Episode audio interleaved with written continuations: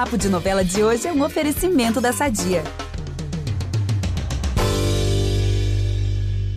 A gente piscou os olhos e 20 anos já se passaram, né? De carreira aí sua.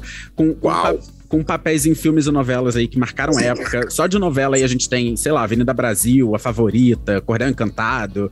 E você faz sucesso desde o primeiro personagem, o inesquecível Mal Mal. Que balanço você faz dessa trajetória aí de 2002 até agora 2022? É um balanço muito positivo, Vitor. Eu nunca imaginei essa, essa trajetória eu acho que até por conta de ter tido uma, uma infância mais é, difícil, eu nunca. Não, não, não, tinha nem essa autoestima de que eu poderia conquistar é, as coisas que eu conquistei tanto na minha carreira quanto na minha vida, assim. Então eu só tenho. Eu sou um poço de gratidão. é, gratidão, determinação, foco. Eu sou um cara muito dedicado ao meu trabalho, eu corro atrás, eu, eu acho importante é, a gente ressignificar os sonhos e, e, construir novos sonhos e novos, novos desejos. Então, o balanço que eu faço é de pura gratidão e, e, e de muito orgulho da, da, dessa trajetória, né?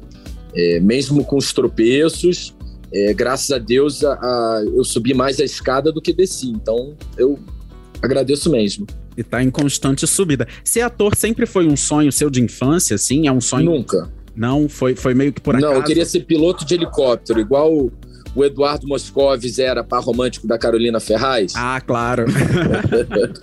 e o meu avô trabalhava no BNDES, eu era muito novinho, eu não sabia que ele era um executivo, eu achava que ele era político, né? E aí eu queria ser político também, porque o meu avô foi uma figura muito importante na uma figura paterna, meu avô paterno foi uma figura muito importante aí na minha educação. O meu pai morava em Santa Catarina desde que eu tenho dois anos, então eu vi o meu pai duas vezes por ano só. Então é, é, é, a distância atrapalhava a convivência com meu pai e meu avô. Foi importantíssimo, assim, bancou meus estudos, me colocou em boas escolas. É, o que a família da minha mãe não podia oferecer, o, o meu avô, de alguma forma, tentava equilibrar. E você chegou já a realizar esse sonho de pilotar um helicóptero ou pretende ainda? Não, não eu desisti, eu desisti. Melhor ficar em terra firme mesmo, que já tá dando muito certo por aqui. Vamos aproveitar que estamos falando de família tudo e falar do nosso patrocinador? Há 80 anos, a Sadia leva qualidade, sabor e praticidade para a mesa dos brasileiros. Sabia que o presunto mais vendido do Brasil é da Sadia? Assim como os outros produtos da marca, ele é muito gostoso e combina com vários momentos do nosso dia, do omelete no café da manhã até a saladinha no almoço. Seja qual for o dia, seu dia pede sadia.